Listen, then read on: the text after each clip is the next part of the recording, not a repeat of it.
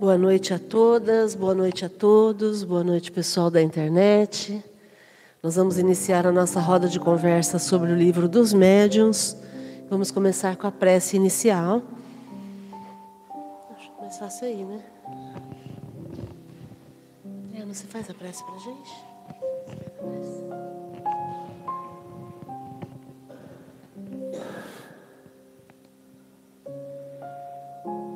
Gratidão, Mestre Jesus.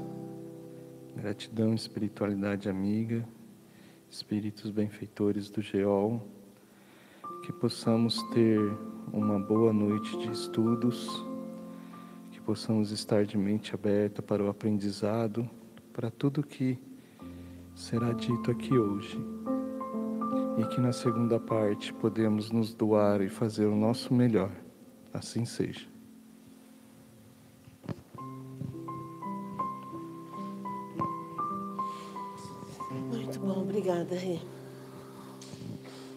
Tirar o som, né? Você tira lá? Bom, nós estamos vendo o livro dos médiuns. Estamos. Deixa eu só ver como é que está aqui na. Estamos estudando o capítulo que fala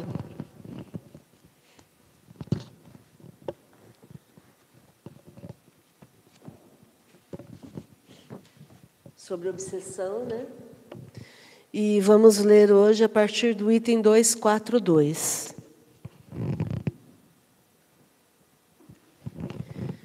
Vou pedir para alguém começar lendo, enquanto eu ponho aqui no YouTube qual é a questão que vamos ver. Baixar 310. 310.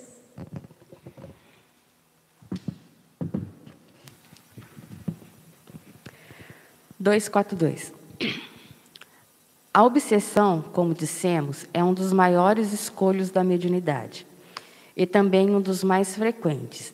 Por isso mesmo, não serão demais todos os esforços que se empregam para combatê-la. Porquanto, além dos inconvenientes pessoais que acarreta, é um obstáculo absoluto à bondade e à veracidade das comunicações. A obsessão de qualquer grau sendo sempre efeito de um constrangimento, e este não podendo jamais ser exercido por um bom espírito, consegue-se, consegue-se não, segue-se que toda comunicação dada por um médium obsidiado é de origem suspeita, e nenhuma confiança merece. Se nelas alguma coisa de bom se encontrar, guarde-se isso e rejeite-se tudo que for simplesmente duvidoso. Bom, então a obsessão, como ele fala aqui, que é um dos maiores escolhos da mediunidade, quer dizer, todos os médios estão sujeitos a ter uma obsessão. Por isso que a gente tem que estudar para entender, para perceber o que é uma coisa ou outra, porque é muito sutil às vezes a obsessão. Um espírito vem com belas palavras, aí a pessoa acaba entrando nessa conversinha e no fim é uma obsessão.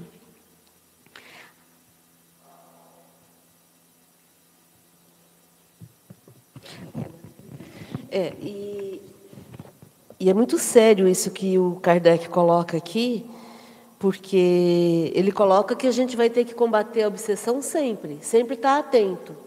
Por isso a questão da vigilância, né? E também entendermos que quando eu estou obsediada, eu estou é, impedida de exercer a bondade em toda a sua em toda a sua grandeza. Por quê? Porque não sou eu que estou respondendo por mim. Eu estou obsediada, eu perco o controle. É como se a gente dissesse que eu fui hackeada, sabe? Mais ou menos essa é a ideia. E aí também, todo aquele que se utilizar do meu corpo para se comunicar ou para fazer qualquer ato, é, não vai ser verdade. Não, não, é, é, é a gente vai desconfiar daquilo que eu estou produzindo, por quê? Porque não sou eu. Percebe? É, é, por trás da obsessão existe um sentimento de falsidade, porque eu perco a minha autenticidade. Eu estou sendo influenciada por alguém, né? Além de, de, de, ter o efeito de constranger, porque é muito ruim para quem está obsediado. É muito ruim passar por aquela situação. Então, causa um constrangimento. E é óbvio que, como ele coloca aqui, não vai ser um bom espírito, porque bom espírito não tem necessidade de, de dominar ninguém.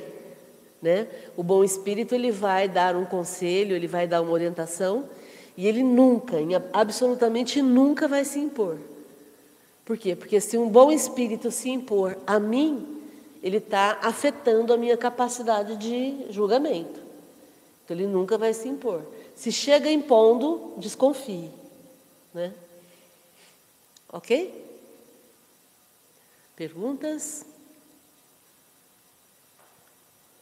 Bom, eu vou dar as boas noites aqui para o Ururaí, de Rio Preto, que está aqui, seja bem-vindo.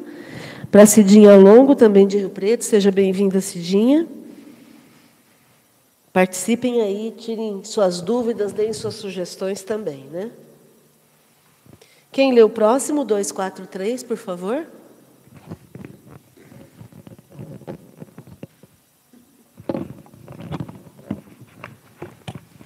Dois, quatro, três. Reconhece-se a obsessão pelas seguintes características. Primeiro, persistência de um espírito em se comunicar, bom ou mau grado, pela escrita, pela audição, pela tipitologia e etc., opondo-se a que outros espíritos o façam.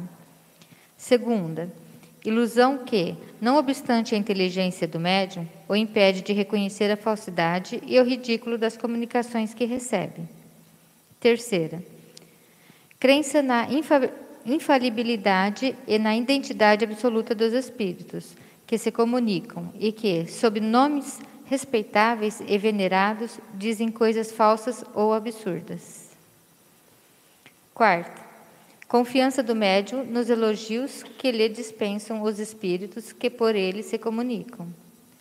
Quinta, disposição para se afastar das pessoas que podem emitir opiniões aproveitáveis. Sexta, tomar a mal a crítica das comunicações que recebe. Sétima, necessidade incessante e inoportuna de escrever. Oitava, constrangimento físico qualquer, dominando-lhe a vontade e forçando-o a agir ou falar a seu mau grado. Nona, rumores e desordens persistentes ao redor do médium, sendo ele de tudo a causa ou o objeto.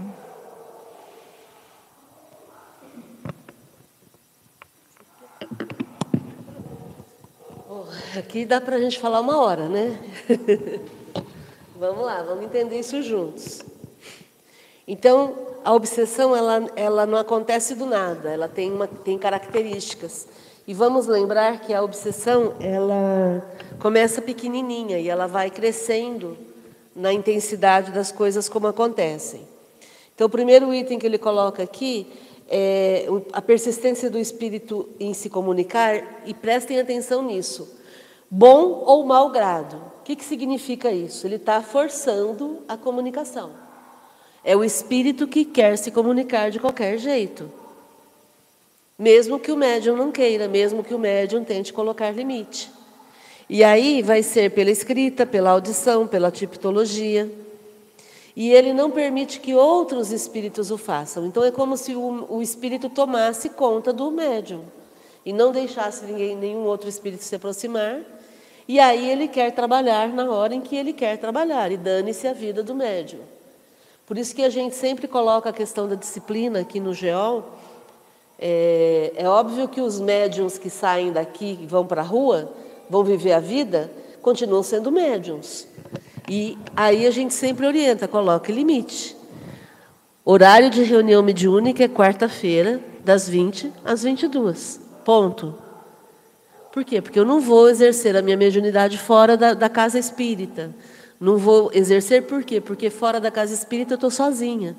Eu não tenho suporte, não tenho amparo, não tenho proteção. E aí o, o espírito obsessor vai tentar fazer isso exatamente para manter o médium sob o rédea curta. Percebem que é um processo natural que vai acontecer. Ah, mas é só hoje. Ah, mas é só mais uma vez. Ah, é, vamos lá, é rapidinho. Então é um processo muito de convencimento, de, de, de quase um encantamento mesmo, né? Persuasão, exatamente. Persuasão, rei. Comentários sobre isso, gente?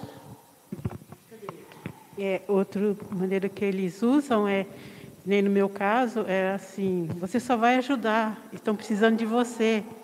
Você está disposto a ajudar, então vamos ajudar. E numa dessa. Sim. Aí o outro item. É, embora o médium possa ser inteligente, o médium não percebe que as comunicações são falsas e que são ridículas. O médium não, ele perde a capacidade de interpretação do que está acontecendo. Entendem? E, e daí a importância da gente ter esse espírito crítico. Porque, por exemplo, agora eu quero trazer para os dias atuais, né? É, a gente tem visto uma porção de mensagens, de livros, de lives, de pessoas mediunizadas. E até que ponto essas é, lives que estão acontecendo, essas mensagens, esses livros que estão sendo recebidos, é, são reais ou são frutos de quase que um delírio coletivo, ou são frutos de uma imaginação, de, uma, de um aumento no, no, na invenção do próprio médium. Então a gente questiona muito. É, eu tenho usado bastante o, o crivo do estudo, né? A gente está sempre buscando trabalhar muito nessa questão. Não é porque é médium que é perfeito. É um ser humano, tem defeitos. Se está encarnado na Terra, é gente como a gente. Começa por aí. Nenhum de nós que estamos encarnados aqui na Terra somos perfeitos. Nós somos espíritos imperfeitos, cheios de más tendências. Tem uns que são um pouquinho melhores, outros um pouquinho piores, mas nós somos muito parecidos. Eu costumo dizer que somos todos farinha farinha do mesmo saco. Se jogar água, todo mundo em pelota. Só que uns são Nita, outros são Renata, outros são farinha daquele saco rústico, mas é tudo farinha. Jogou água, vai empelotar. Por quê? Para a gente parar de se achar a última bolacha do pacote, sabe? Parar de se achar iluminado só porque a gente é espírita ou porque a gente sabe mais. Não, nós estamos aqui para aprender. E, e tem acontecido algumas situações com médiums, que vocês devem saber, é, que são chocantes. Algumas opiniões de médiums, alguma, algumas gravações de falas de médiums que são assustadoras. Assustadoras. É, por quê? Porque vão, totalmente contra o Espiritismo. Simples assim. Então, por exemplo, é, coisas ou muito fantasiosas, coisas preconceituosas em todos os níveis, é, é, falas é, como se fossem é, visões do futuro, sabe? É, e aqui eu vou fazer crítica direta.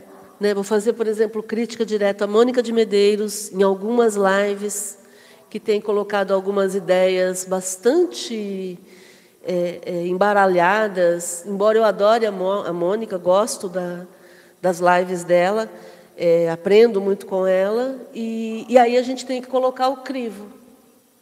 Por quê? Porque senão vira um, um mundo de Alice. Alice no País das Maravilhas. E a gente fica imaginando e a coisa vai longe. Vou fazer crítica ao Divaldo Franco. Está circulando um vídeo, do, dois vídeos do Divaldo Franco, ridículos, ridículos. Falando assim, usando fake news e falando absurdos. Absurdos contra o comunismo, né? coisas sem fundamentação. Né? Falando que, que quem é cristão na China está sendo assassinado, está sendo morto por conta do comunismo. A China não é comunista. Não existe comunismo no, no mundo como foi descrito por Marx. Né? E, e aí o último que nós recebemos essa semana, a pessoa indignada, falando contra os gays. Na semana que se comemora o Dia do Orgulho Gay, né? o Dia do Orgulho é, é, foi ontem, né? do, do respeito à, à orientação sexual das pessoas, um vídeo nojento, nojento. E quero falar sobre isso aqui no grupo de estudos, porque é isso. É obsessão? Não sei se é obsessão, mas não é espiritismo. Com certeza não é espiritismo. Então, o médium, em hipótese alguma, ele pode abrir mão de, de ver se a comunicação que ele está dando é ridícula. Se a comunicação que ele está dando é desumana. Esse último vídeo do Divaldo é desumano. Ele fala com nojo dos gays. É desumano, sabe? Em momento algum nós podemos nos, nos dirigir a seja quem for, seja quem for. Poxa, não somos espíritos? Não faz sentido. Eu fiquei assim, eu fiquei abalada com esse vídeo. Não quis postar no grupo do, do centro, porque é, é, é muito triste, sabe? São coisas que a gente quer esquecer, a gente não quer ficar divulgando. Mas eu quero comentar com vocês porque falta o crivo do, do, do estudo do Espiritismo. Eu vou falar, vou falar isso. É, é, que nem você falou assim, se é obsessão, eu não sei. Mas mesmo que se for obsessão, o, ob, o obsessor está usando aquilo que ele já tem. Ele já tem esse preconceito e o obsessor só aumentou. Por isso que ele falou o que ele falou, porque ajudou, né? Porque ele já pensava naquilo, já tinha esse preconceito e o obsessor aumentou ainda Nossa, mais. Rê, perfeito. Porque em algum lugar dentro da mentalidade do Divaldo naquele momento, ele tem preconceito. É, é esse o ponto, entende? Então, por isso que eu comecei a minha fala com muito cuidado, com muito respeito a todo o trabalho que o Divaldo tem. O Divaldo tem um trabalho sensacional, um trabalho de caridade muito bonito, de socorro às famílias necessitadas, socorro às crianças sem família, nas adoções que ele fez, sensacional. E eu entendo que chega um momento em que a pessoa precisa prestar atenção no que está falando, porque naquele momento ele está falando em nome do Espiritismo. E naquele momento ele não me representa. Percebe? Por quê? Porque está falando bobagem, está falando contra o Espiritismo. E é claro que aqueles que querem combater o Espiritismo vão usar isso. Vão usar isso. Mas o conhecimento que ele tem do Espiritismo, será que ele não tá, vacilou, não? Então, é isso que está escrito aqui. Não obstante a inteligência do médium, o médium não percebe que aquilo que ele está falando é uma falsidade, que aquilo que ele está falando é ridículo, se for uma comunicação. Se não for uma comunicação, aí entra nisso que a Regina falou. Então ele pensa assim, ele tem preconceito. E se ele tem preconceito, não, não pode falar em nome do Espiritismo. Porque o Espiritismo, se somos espíritos, vocês que estão acompanhando aí na internet, né? Se somos espíritos, não interessa a orientação sexual da pessoa, não interessa a cor da pele. Percebe? Então, vai completamente contra aquilo tudo que a gente lê, que a gente estuda, que a gente professa. E, e, e, fala contra o Espiritismo, porque, poxa, hoje ele é a maior autoridade, o médium mais respeitado do Espiritismo no Brasil. E como que pode falar uma coisa dessa? Então, estou é, até aproveitando esse momento para que a gente esteja atento ao fato de que todos nós somos farinha do mesmo saco. Todos nós falhamos, todos nós erramos. Então, eu que preste atenção no que eu estou falando. Porque se eu estou falando em nome do Espiritismo, eu preciso medir minhas palavras. E se eu tenho preconceito, eu que vai estudar. Eu que vá me tratar, porque preconceito tem cura. E o mundo não vai aliviar só porque eu me digo espírita, né? Não, era o que eu ia falar. Aí que está o controle do médium em perceber o que ele vai falar e não falar. Por, mesmo que ele tenha preconceito, ele falou: não, peraí, não é hora de eu falar isso. Deixa eu me controlar e aí ver, porque está errado. Porque eu não posso ter um preconceito assim, como que nem todos nós somos iguais perante a lei divina. Agora, aqui encarnados, a gente, cada um tem sua opinião. Não vamos discutir, não vamos entrar em atrito com ninguém que, que são contras. Mas a gente tem que pensar antes de falar. Porque Sim. depois que falou, Depois que falou, vi- vi- viraliza. Né? E, e se eu estou Viraliza. falando em nome do Espiritismo, eu preciso prestar atenção no que eu falo. É esse o ponto. Entende? O... Dá boa noite aqui para a Helenilda Mira, lá de Salvador. E o Uraí, aqui de Rio Preto, está dizendo: homofobia é contra o projeto de amor ao próximo. Divaldo está chocando o movimento espírita com falas homofóbicas, falas horríveis e desumanas, porque não é a primeira vez. Mas foi a primeira vez em que, sem brincadeira, é, é, eu fiquei uns dois dias elaborando esse vídeo. É um vídeo de dois minutos. É um vídeo de dois minutos. Eu fiquei uns três dias elaborando. Eu falei, gente, eu não posso. O é, que, que eu faço com isso que eu estou sentindo? O que, que eu faço com essa energia ruim que eu estou sentindo com relação a isso? É, porque é muito desumano, sabe? Eu estive na parada LGBTQIA, domingo, é, e, e- e é- é, eu, eu comentei isso com o Uraí, eu falei assim, eu era uma das poucas heterossexuais que estava lá, né? Em momento algum eu fui destratada, em momento algum eu fui discriminada por ser hétero sabe? Um ambiente de acolhimento. Em momento algum senti medo. Em algum momento algum eu senti nada. Eu senti só felicidade, só alegria de estar do lado de pessoas que expressam o que são. É, então, que dificuldade é essa que as pessoas têm de aceitar o que o outro é?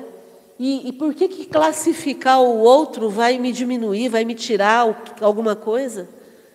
Que necessidade é essa de ficar batendo carimbo na testa das pessoas? né? Então, por isso que eu quis trazer essa questão, porque eu, eu vi que a gente ia falar sobre isso. E essa questão da inteligência do médium é exatamente isso que o senhor falou, pai. Poxa, pera lá, se eu sou inteligente, eu vou me posicionar com inteligência. E se eu não sei, e isso também é legal a gente falar, porque no meio espírita, muitas pessoas acham que tem que responder tudo. Se eu não sei, eu tenho que ter humildade de dizer: olha, eu não sei responder isso. Então, se de repente ele não sabe o que, é isso, como classificar, se ele não entende como que é isso, então ele vai dizer: olha, eu não vou falar sobre isso.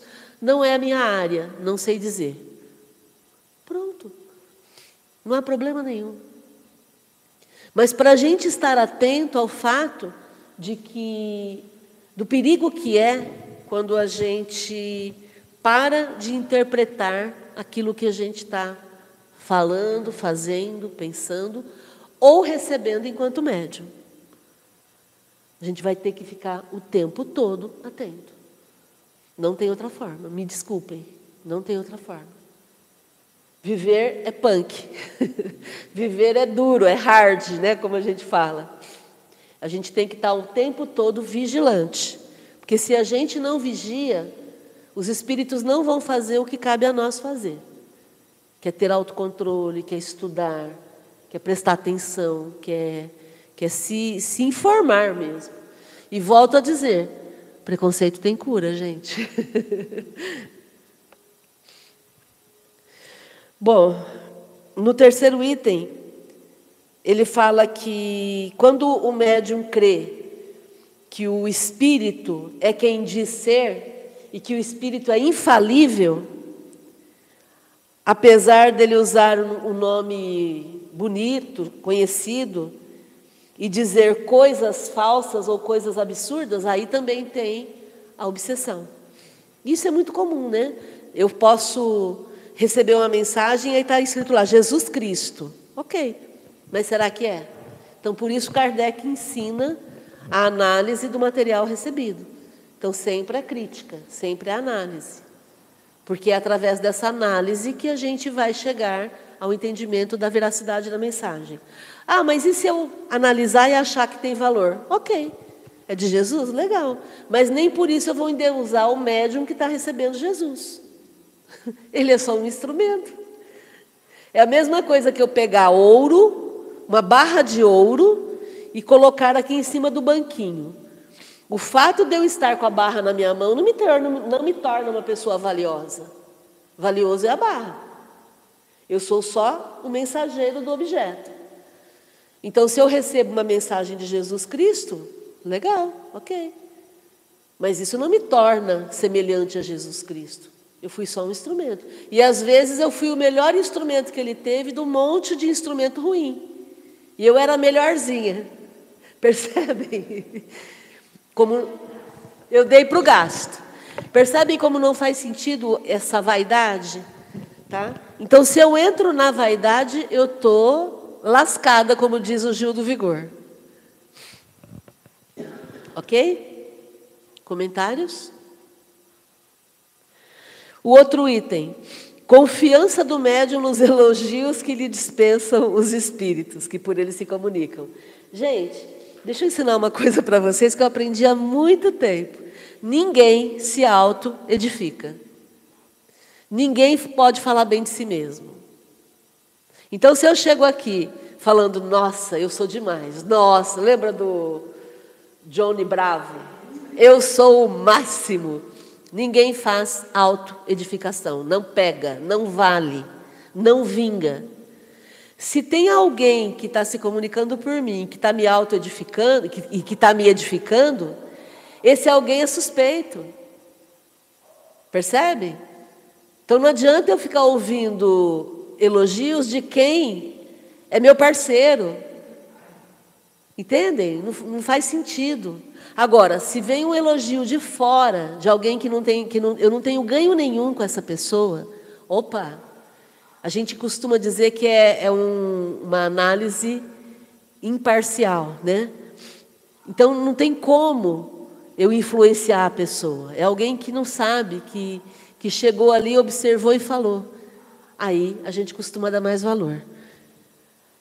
Mas muito cuidado com o elogio, né?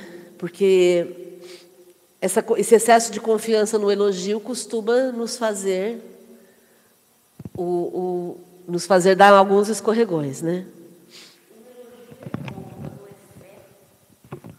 Um elogio é bom, agora ficar bajulando. Então. Aí que. O problema é, é, o elogio que bajula. Que porque, bajula. Porque o elogio ele pode ser um incentivo. Aí é legal, tá? Mas se eu estou num processo de transformação pessoal, eu não preciso de incentivo. Se a minha mudança, se a minha transformação não for capaz de me manter em frente, seguindo em frente, então eu não estou decidida a mudança. Percebem? Então eu mesma tenho que ser, eu não tenho que ficar esperando elogio, eu tenho que fazer porque eu me sinto bem, porque isso me faz bem, porque eu, é o certo a ser feito. Ponto. Aí as coisas funcionam, né? Disposição para se afastar das pessoas que podem emitir opiniões aproveitáveis. Então, olha só, quando eu estou obsediada, eu estou sempre querendo me afastar de quem quer me orientar corretamente.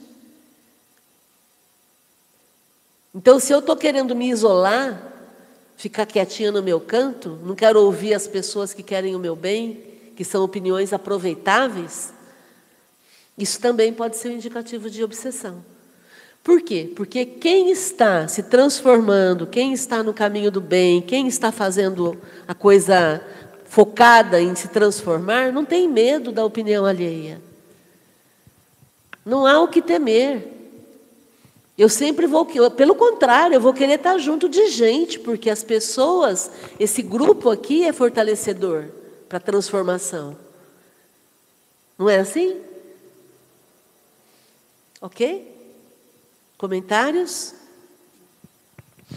É, e também se afastando de pessoas com, é, com opiniões aproveitáveis, da vazão, é, faz com que o, aquele espírito que está que tá obsediando não consiga chegar mais, atrapalha o serviço dele. Então, quanto mais, quanto, é, mais distante tiver de pessoas que fazem críticas é, construtivas, melhor para o espírito que está obsidiando, né? Porque ele tem mais campo, né? Ele consegue controlar mais. Isso. Né? Tomar a mal a crítica das comunicações que recebem. É exatamente isso que você falou. Se eu estou junto de outras pessoas, essas pessoas vão me, me criticar no sentido de eu, de eu melhorar. Só que se eu fico melindrada, Opa, Melindre, sinal de obsessão. Então, aquela pessoa muito melindrada, que, com qualquer coisinha se melindra, fica esperto. E se eu sou essa pessoa que fico melindrada, não suporto críticas, cuidado, eu estou obsediada. Por quê? Porque, meu Deus, estamos na terra onde não, ninguém é perfeito. E eu vou ficar sendo frágil, eu não sobrevivo cinco minutos aí na rua. Nós necessitamos desenvolver imunidade emocional para lidar com o, a opinião contrária. Se eu não suporto ouvir críticas, eu estou com minha imunidade emocional baixa. Se alguém me fala um não, eu estou com minha imunidade baixa, emocional, né? A pessoa me fala um não, eu respeito e vou em frente. Está tudo certo. Então, essa, esse lidar com a crítica também significa uma pessoa. Se eu consigo lidar com a crítica, significa que eu estou bem, que eu estou indo em frente. Gente, só eu estou falando, por favor. Fiquem à vontade. É uma roda de conversa. Necessidade incessante e inoportuna de escrever. Isso aqui a gente costuma observar bastante. Porque se o, o espírito está obsediando o outro, o médium, ele vai usar o corpo do médium do jeito que ele quer, como se fosse um boneco. Ah, senta aí que eu vou escrever. Ó, oh, eu quero escrever agora. Não importa se o médium está com sono, se o médium está no banheiro, se o médium está num compromisso, se está dirigindo, se está trabalhando. Espera aí, de quem que é o corpo? Vamos, vamos por pela ordem? De quem que é o corpo? Não é do encarnado? É o encarnado que decide. Ah, mas o espírito veio e ele se apossou de mim. Então, está errado. O corpo é seu, não é dele. Ah, mas eu tenho a mediunidade descontrolada, então vai educar a tua mediunidade. Ah, mas eu não sei como fazer, então vai estudar. Entendem que tem um, um, uma sequência? Tá? Descontrole é falta de, de, de equilíbrio mediúnico. Se eu não tenho equilíbrio, eu preciso aprender a equilibrar com estudo. Pronto. Márcio, eu tenho observado, todo o tempo que eu tenho frequentado aqui essa casa, que muitos dias de trabalho de comunicação, eu percebia que eu não concordava com muitas comunicações, porque se notava que o médico estava despreparado e graças a você, você corrigiu para que nós não afundasse nesse abismo da, da, da desigual da verdade. Por isso, muita gente afastou da casa aqui. Só que aí, essas próprias pessoas que afastou da casa, demonstrou que estava despreparada para frequentar aqui. Infelizmente, a gente tem que mesmo se corrigir, se analisar, para que a gente pudesse e pode pisar na terra firme no ensinamento de Jesus. Então, aí elogio de pai não vale. É a mesma coisa aqui, ó. Porque entenda, é, não, obrigada. É, é isso aí. A gente está aqui para aprender junto, tá? E uma vez que o médium esteja despreparado, ele tem a oportunidade de se preparar. É isso. Isso é edu... Então, mas isso é educar a mediunidade. Então, onde estão os médiums a gente não sabe. Cada um sabe de si. Eu sei onde nós estamos. Eu estou aqui. Você está aí. É isso. Então a gente vai fazer com quem está aqui. Entendeu? Porque a gente não controla o outro, a gente controla a gente. Tá? E educação mediúnica se faz com estudo e com prática mediúnica, né, Rê? A gente sabe bem disso, né? É desse jeito. Então, o processo tem que ser um processo de continuidade, não adianta. Eu não faço, não tem educação mediúnica de, de três meses, de cinco minutos. É prática. Mas só que para a gente fazer a prática, a gente tem que ter o estudo. Então, quando eu estava com, com, a mediunidade muito aflorada, né, e eu sem saber para onde correr, eu estava aqui, vamos supor, eu estava num canto, me dava vontade de chorar, eu parava tudo chorava, chorava, chorava, na frente de quem fosse. Então eu chorava à torta e à direita, sabe, assim. E o Ailton mesmo, quando me conheceu, a gente estava conversando, tá, de repente eu parei, fui para um canto, chorei, chorei, chorei, chorei. Ele olhou assim para mim, falou, é, é com essa mesmo, com essa doida aí. aí, eu, aí depois eu respiro e falo, ah, pastor, não, está tudo bem, sabe? Era puro desequilíbrio mediúnico. Quando eu comecei a estudar, aí parou isso. Né? De vez em quando dá, mas eu tenho o autocontrole. Eu falo, não, vai lá no João, às 20 horas, que a gente está lá. Ou, de repente, está muito... Porque é toda hora, é todo momento, né? Então, a gente pede oração, pede, é, faz oração, pede aos bons espíritos que auxiliem aquele sofredor que está ali do lado.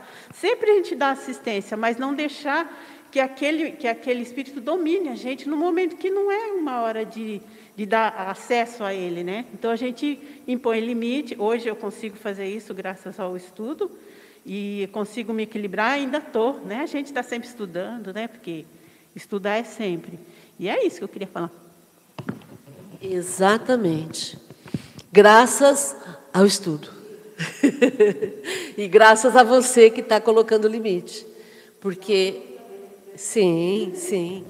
É, estudar em grupo nos dá mais entusiasmo, né? nos dá mais energia. E o processo é bem esse. Claro.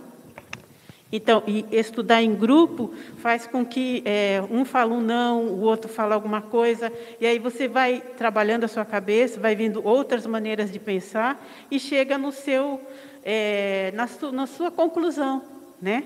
E aí vai, vai, o legal de estudar em grupo é que a gente não é dono da verdade. Então a gente fala, se o outro não concluir, não, eu não penso assim, penso assado, e aí vai discutindo, né? E a gente chega na chega no equilíbrio.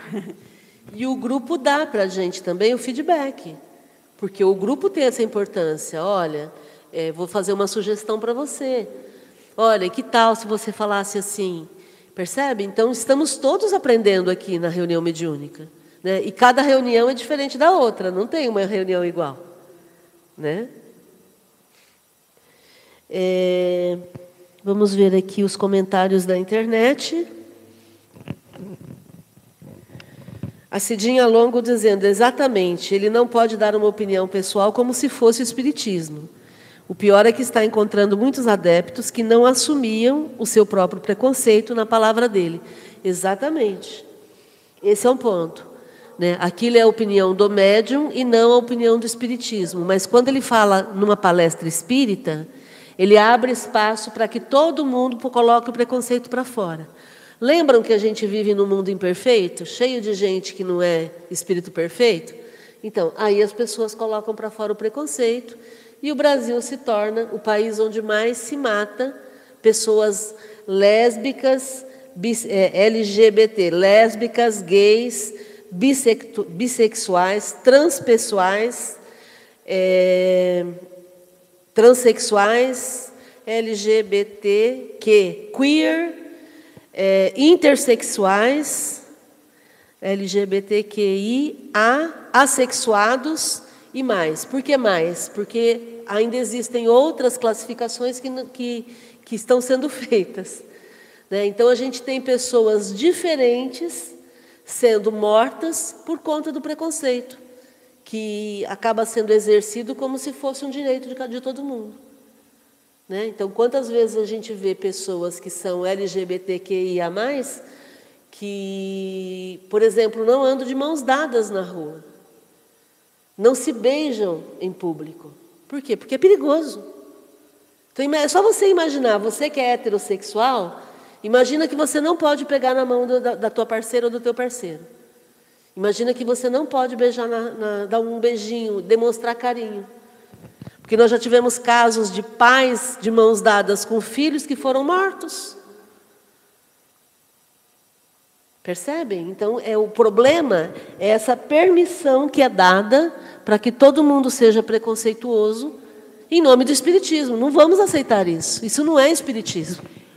Então, esse, aí é que está. Se todos somos espíritos, por que a classificação? Espírito é espírito. espírito Ô Maria de Fátima, né? em algum momento alguém classificou. Não é? Vivíamos todos muito bem, bem, muito bem, até que em algum momento alguém começou a dividir, ó, os, os heterossexuais para cá, os homossexuais para cá, os brancos para cá, os pretos para cá, os amarelos para lá. Alguém começou a classificar. Então, todos somos espíritos, partindo dessa premissa que, sabe? Exatamente. Como não, sabe? Ai, não dá nem para nem verbalizar. Tem uma experiência muito legal em que eles colocam pessoas, eh, crianças de três, quatro, cinco anos, conversando entre si, brincando ali juntas. E aí eles começam a, a pedir para as crianças fazerem frases preconceituosas, umas contra as outras. E as crianças olham e falam: não. Por quê? Essa experiência demonstra que preconceito é aprendido. Entende? Por isso é tão importante a gente se posicionar. Ai, mas a pessoa está velha. Está velha, mas é responsável pelo que fala. Porque senão vai parar de falar e vai ser inimputável. Né? No, no direito tem esse. Quando a pessoa é declarada incapaz, aí ela, ela pode ser inimputável. Mas se a pessoa é capaz, então cuidado com o que fala. Não funciona assim. Oi, Dri. E não sei se é nisso que você falou, teve uma que eu vi que ainda perguntou assim para a criança, mas por que, que a criança fala, não, eu não vou falar. Falei, mas por que, que você não vai falar? Porque eu não queria ouvir o que, o, o que você estava pedindo para mim falar. Olha eu não ia querer ouvir, então eu não vou falar. Eu não, eu não, não, não acho certo isso, a pessoa ouvir isso. Olha que legal. E é interessante que isso que você está colocando está lá no livro dos Espíritos, é, é, com relação a, a, como que eu vou lidar com o outro, na, na lei de liberdade. Lidar com o outro é fazer para o outro o que eu queria que fizessem para mim. É exatamente esse o conceito. Porque a gente fica pensando assim, ah, não, eu vou dar, eu vou dar, vou dar roupa para quem está passando frio. Aí eu pego a roupa velha, rasgada, e vou dar para a pessoa que está passando frio. Eu queria ganhar uma, uma roupa velha, rasgada? Não. Então eu não estou fazendo caridade no sentido amplo da palavra. O sentido amplo da palavra é eu tirar a blusa que eu estou usando e eu dar para o outro. E depois eu vou comprar uma outra blusa para mim. Entendeu? Que é exatamente isso. A criança não queria ouvir aquela fala preconceituosa. Então, o que eu não quero para mim, eu não vou fazer para o outro. Do mesmo jeito que eu não quero uma blusa rasgada, eu não vou dar uma blusa rasgada para o outro. Entendeu? Aí é o sentido amplo da, da, da palavra caridade, né? De fazer pe, pro, pelo outro. Que legal. No caso, foi, veio uma imagem que eu vi é, um dia chuvoso, uma menina vindo da escola, não sei se vocês eu viram. Eu já vi esse vídeo. Forte, é, hein? É, de um cachorrinho, não era? Muito Parece, forte. É do cachorrinho. Ela foi, pegou o cachorrinho, ficou com o guarda-chuva, né? Muito forte. É, uma rua, uma, uma, é. uma, parece uma rodovia bem movimentada. É, ela foi, pegou, catou... É, Tirou o cachorrinho da chuva. Acho que pegou a blusa dela. Pegou a, pegou a blusa, blusa vermelha. é, é bem como se diz, ela se sentiu, é, que nem, ela imaginou que, que nem, o que ele estaria passando, ela não queria ela passar, queria que alguém fizesse também por ela, no caso. Isso. E ela fez pelo, pelo, pelo cachorrinho. Pelo cachorrinho, exatamente. Aí o último, o penúltimo item, constrangimento físico qualquer dominando-lhe a vontade e forçando-o a agir ou a falar a seu malgrado. Lembrem que na obsessão é, vai ser ma malgrado, a pessoa não quer fazer. Na obsessão é, existe constrangimento. E constrangimento é, é, é, contra a lei, até na lei civil, né? A gente está vendo essa questão toda com o constrangimento do assédio sexual lá na Caixa Econômica Federal. Então, o constrangimento é, de qualquer tipo, físico, mental, emocional, sexual, qualquer tipo de constrangimento, vai gerar uma, uma sensação ruim.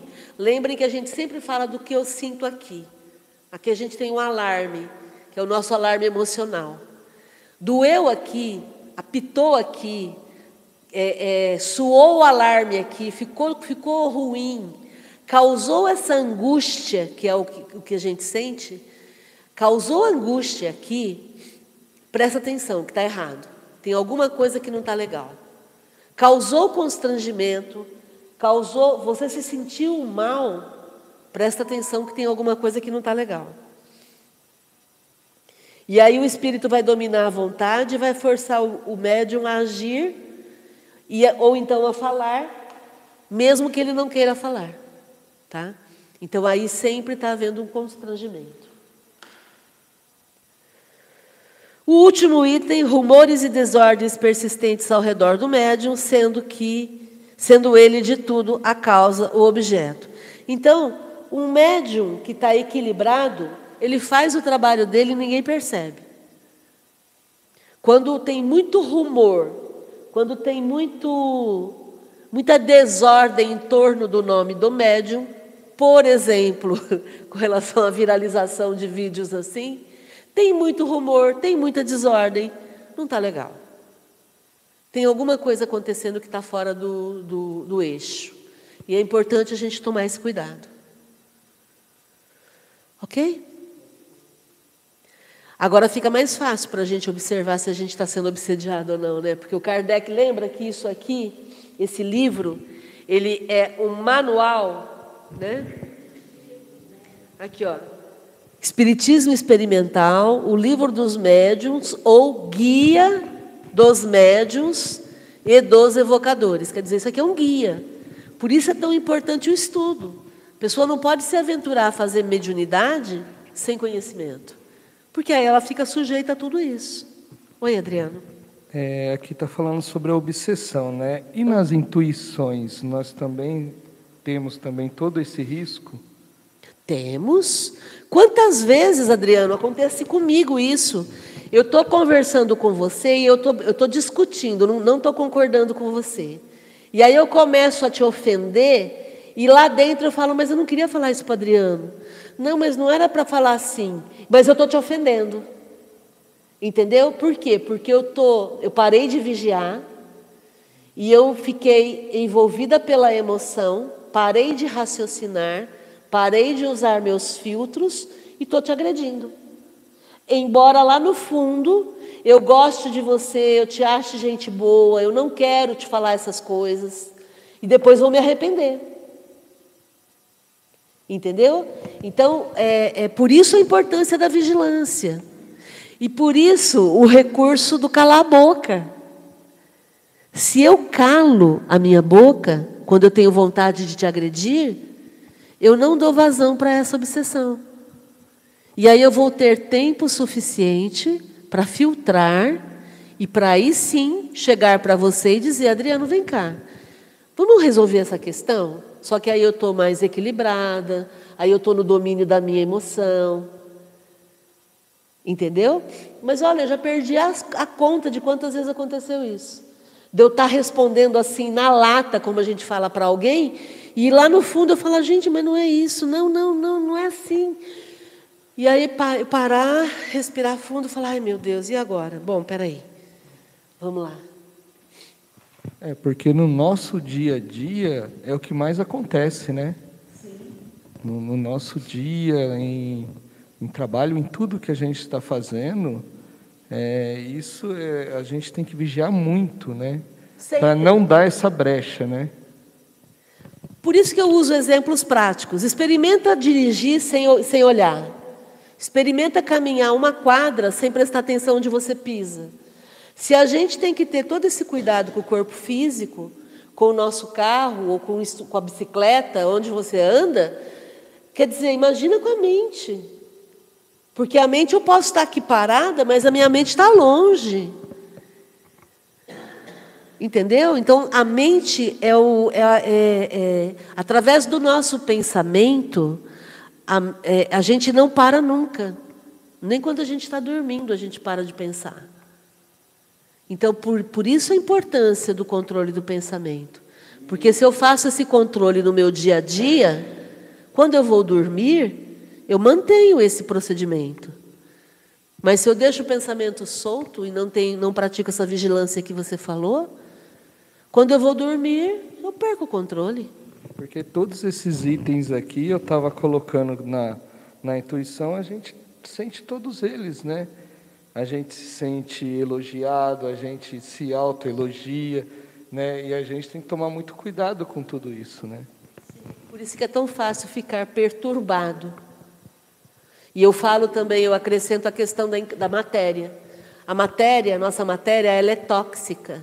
O que, que significa isso? A gente se encanta com ela. É fácil cair na conversa da matéria. Ai, nossa, como eu estou bonita. Ai, nossa. É fácil a gente se achar. Né? Meus filhos, quando eu me lembro da adolescência, eles falam: está se achando, está se achando. É fácil a pessoa se achar. Porque a matéria dá essa ilusão. Então eu vou correr, eu, eu acho que eu corro bem. Eu vou falar, eu acho que eu tenho uma voz bonita. Eu vou cozinhar, eu acho que eu sou fantástica na cozinha. Tudo que eu vou fazer com a matéria, né? ouvir, né? ver, sentir, né? interagir, a gente vai se achando, vai se encantando com isso. É fácil. Então não vou mais elogiar a comida da tua mãe. Você pode elogiar a comida dela. o elogio é um incentivo, que aliás a comida dela é muito boa. Aproveito para elogiar também. O, o que a gente precisa é prestar atenção nessa questão da facilidade com que a gente acredita naquilo que é, que, daquilo que não é definitivo, que é a matéria. Olha que coisa maluca. Eu começo a achar que eu, esse corpo é o corpo real, sendo que daqui a pouco eu vou ter que devolver esse corpo para a terra. Entende? Então é, é muito fácil a gente se iludir. Daí a importância da vigilância o tempo todo. E um detalhe que, que nem no caso, às vezes são, é uma conversa entre amigos ou irmãos ou família mesmo, às vezes você está conversando uma coisa que está tudo normal, de repente uma oportunidade que você dá a alguém para obsessão, aquilo ali se transforma numa coisa que não e morte. não, sim, é então, por isso a vigilância mesmo, porque às vezes é uma coisinha de nada, o outro não gostou, e aí a coisa vira completamente do avesso. Sim. Agora, claro, aqui a gente está falando da obsessão é, que está instalada, né? Mas vamos nos lembrar que, como a Regina falou, nenhum obsessor chega com uma listinha e fala: Ó, oh, vamos fazer tudo isso. Né? Eles vão pegando a gente nas nossas brechas naquilo que a gente não vigia, naquilo que a gente não modifica. Então, por exemplo, se eu gosto de fazer fofoca da vida dos outros, eles vão chegar perto de mim e vão começar a, a estimular isso. E aí eu vou pegar alguém que também gosta de fofoca, e aí, naquele momento, eu vou começar a dar vazão para isso. E aí é óbvio que a coisa vai começar, daqui a pouco a gente vai estar falando mal do, das, das pessoas. É, quer dizer, é um processo que vai acontecendo. No momento que eu paro de fazer fofoca da vida dos outros e começo a olhar para a minha vida, eu interrompo, eu fecho, a gente chama de gap, né? buraco, é, é, é, fresta. Eu fecho esse buraco. Então eu fecho esse gap e aí aqui eles não vão mais me pegar. E aí alguém vem falar de, da vida de alguém, eu fico na minha, eu ouço e morre ali. Pronto. Então é assim que a gente se transforma. Porque aí a gente não dá espaço para eles colocarem fermento. Eu vou falar uma coisa aqui para quem estiver ouvindo parar para pensar. Essas pessoas que se, se julgam porque tem poder aquisitivo melhor que os outros, acha que ele é melhor que os outros. Então, eu vou dar um alerta para vocês parar para pensar. A hora de fechar o caixão vai ser a mesma coisa daquele que não tem nada na vida. Exatamente. A matéria pertence à terra. Simples assim.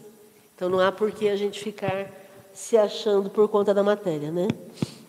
A Cidinha Longo está dizendo assim: a vigilância é importante para os dois lados, também de forma destrutiva. Você não é capaz, não é bom o suficiente, etc. Exatamente. É, a vigilância dos pensamentos negativos na voz mental que ficam te diminuindo. Você não é capaz, isso não é para você, você não dá conta, você não é bom o suficiente. Então também isso atrapalha. Por isso a importância do controle da voz mental. Na Academia da Felicidade, às quintas-feiras, o Duraí tem trabalhado bastante com a gente essa questão do controle da voz mental, que é fundamental para a gente ter equilíbrio. Porque no dia a dia, o que vai definir quem nós somos não é o outro, é a nossa voz mental. É aquilo que eu acho de mim mesma, é aquilo que eu falo para mim mesma a meu respeito. Né? Por isso a importância dessa vigilância. Né? E na quinta-feira foi espetacular. Foi, deu de casa, a mãe também de casa, foi, o final foi, foi, foi maravilhoso. Depois vocês podem assistir a Academia da Felicidade no nosso canal aqui, né? Ela está falando do último episódio na quinta-feira. Legal. Bom, gente. Algum comentário mais? Eu quero, antes de terminar, Ah.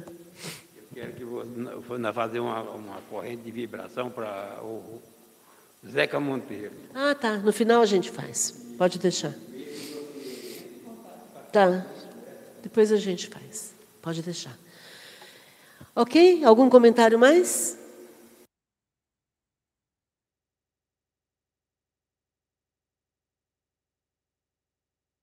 Se cuidem. Vamos focar na nossa autotransformação, porque daqui a pouco a gente vai para o outro lado. E é importante a gente estar tá bem, né? Oi? Ah, é, a Adriana está lembrando para vocês curtirem os nossos vídeos, se inscreverem no canal, seguirem a gente e ativarem o sininho para vocês serem avisados quando o, o nosso vídeo entrar no ar, tá bom? Gratidão pela companhia de todos vocês. Ururaí, a Cidinha, a Helenilda. É isso. Fiquem bem até a próxima, tá bom? Gratidão também aqui a Regina, Maria de Fátima, a Adriana, o Adriano, a Elídia, o José e aí a, a, a Márcia e a Yasmin, que está ali na salinha. Valeu, gente. Obrigada.